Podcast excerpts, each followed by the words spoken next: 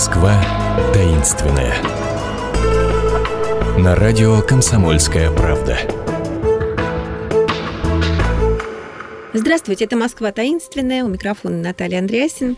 И мы э, решили поговорить о домах, у которых в Москве есть собственные имена. Домов таких много. Дом утюг, дома корабли, дома комоды, наконец. Причем не один, а два.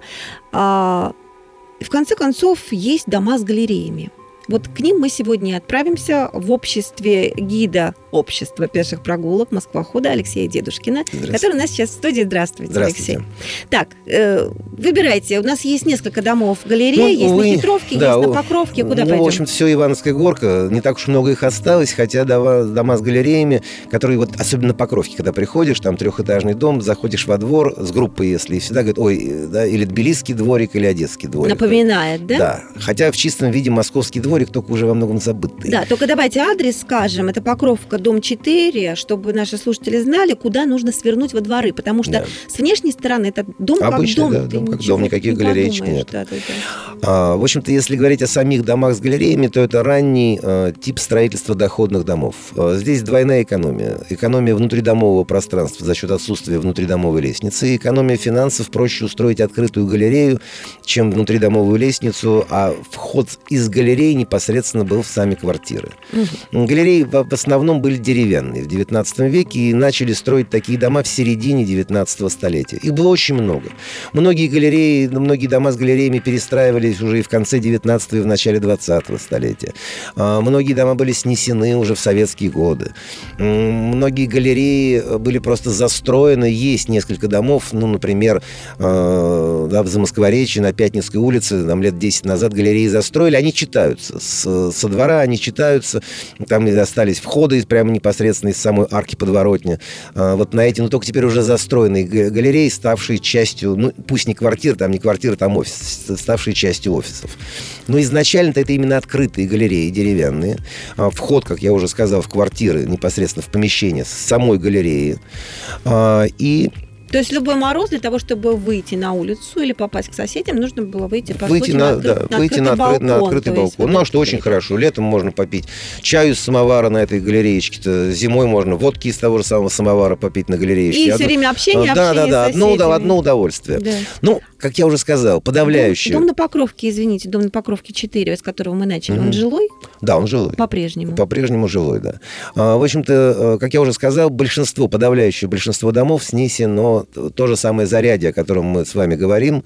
Да, вот на друг- в другой передаче о заряде мы говорили. Там было очень много таких домов. Да, в том числе и знаменитый дом «Корабль», тоже с галереями, пятиэтажный дом, самый высокий дом с галереями в Москве, снесенный, увы, уже в послевоенные годы. В котором Эйзенштейн снимал. Да, да, да, в котором, да, снимал Эйзенштейн э, свою стачку, как раз там это все хорошо, эти галереи видны. Так вот, э, что сохранилось до наших дней? По сути, три дома. Три дома, и все они находятся в районе Ивановской горки.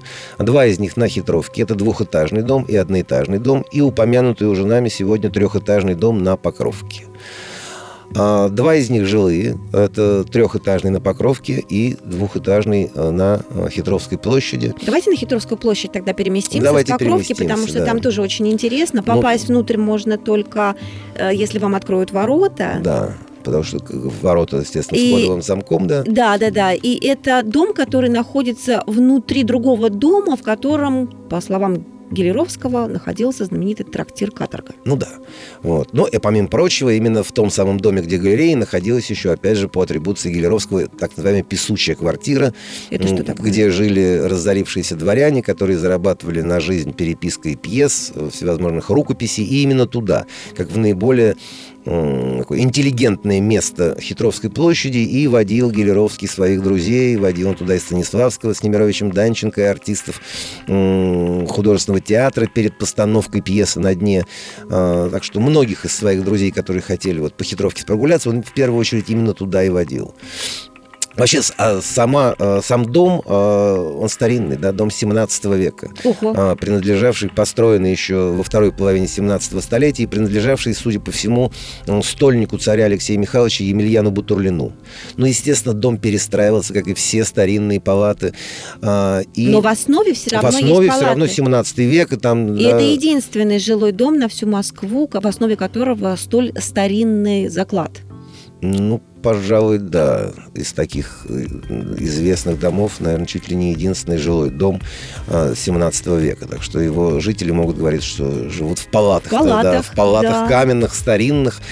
А, но, конечно, как я уже сказал, дом перестраивался. И в частности, как раз в 1888 году одна из перестроек, э, выполненная по проекту архитектора Никифорова, тогда и появляются деревянные галереи. Деревянные галереи, которые в начале 20-х были заменены уже на бетонные галереи. Но суть все равно она осталась все та же угу. самая. Так что там можно со двора увидеть и галереи. Все так же, как и в старину, а, вход в квартиры и мастерские художников, скульпторов, которые в этом доме находятся, с этих а, самых а, как раз галерей. Там чудесный дворик с очаровательным садиком, цветочки, деревья, яблоньки. Просто да. чудо чудное, диво дивное. Периодически даже какие-то бывают, знаете, вот бывают квартирники, да, такие квартирные концерты, а это такие дворовники, дворовые концерты. Там джазовые, например, музыки.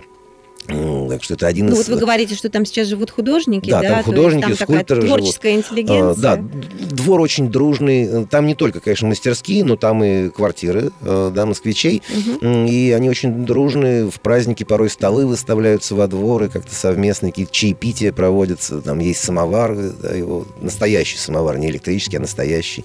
На щепках и шишках Даже такое ощущение, что вы рассказываете про какую-то другую Москву, а не самый-самый ее центр. Ну, Я напоминаю, самый, да, что мы центр. говорим, да, это самый, самый центр, центр, и тем да. не менее такая вот э, дружная, уютная атмосфера. А второй дом на Хитровке, дом а, Соседний двор, да, соседний двор э, со стороны Он Хитровского. Тоже да, тоже очень уютный, со стороны Хитровского переулка. Стариннейшая тоже усадьба. Ну, если там 17 здесь 18 век.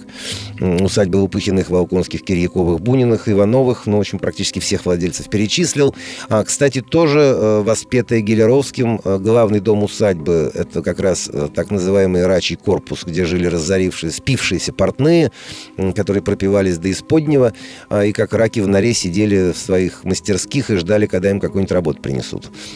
А, а вот в том же самом дворе а, есть небольшой флигелек, одноэтажный. Вот это как раз одноэтажный дом с, с галереями. Но по э, версии Гелеровского, там э, до революции был дом терпимости. В принципе, официального дома терпимости там быть не могло, поскольку, э, в общем, законодательство, посвященное подобным увеселительным заведениям, было очень строгим. И все подобные дома в Москве с 1844 по 1906 год располагались в первом-втором участках Сретенской части. Это как раз между Сретенкой и Цветным бульваром район Грачевки, знаменитый, о котором мы тоже как-нибудь с вами да, в одном из выпусков поговорим. Обязательно. То есть есть э, для домов терпимости были четко свои... Четкие границы, да. Вот только здесь и больше да, нигде. И, и больше нигде. Угу. Да, конечно, могли быть какие-то номера свиданий, но это уже не официальные номера свиданий, так что говорить, что это именно вот дом терпимости, публичный дом нельзя. Ну, наверное, там рядом с хитровкой, наверное, э, было весело и затейливо. Э, как бы то ни было, в советские годы, в советские годы это коммунальные квартиры. Долгое время, до середины 1970-х годов. Это вообще был очень густо населенный двор. Там об этом дворе можно рассказывать и рассказывать. Ну и этот дом тоже тоже, естественно, был э, жилым вплоть до подвалов э, из-за перепада рельефа. Э, подвал со стороны двора – это первый этаж со стороны Хитровской площади. Вот как. Да. Так что жили и в этом... Ну, со стороны двора он все же одноэтажный дом. И там тоже точно такие же галереи, входы в помещение именно с этой самой галереи. Сейчас он уже, конечно, именно эта часть. Там тоже жилье есть. Жилые помещения во дворе остались. Там целый дом жилой. Вот. А, но вот именно если говорить о доме с галереями, там уже сейчас какие-то офисы находятся, мастерские, кстати, тоже дизайнеров там есть. Так что все, опять же, благостно и прилично. Сейчас уже хитровка иная, да. Если говорить о том, что было в самом конце 19-го, в самом начале 20-го столетий. Конечно, сейчас это уже абсолютно тихий, интеллигентный район, каковым он, в общем-то, был и изначально. И изначально, того, да, и в 15 и в 16 века да, переселились да, да, освободившиеся крестьяне. Да. Но они, а, да, не переселились, они это именно на такой, заработки. да, на заработки. Это был, так образовался стихийный рынок рабочей силы.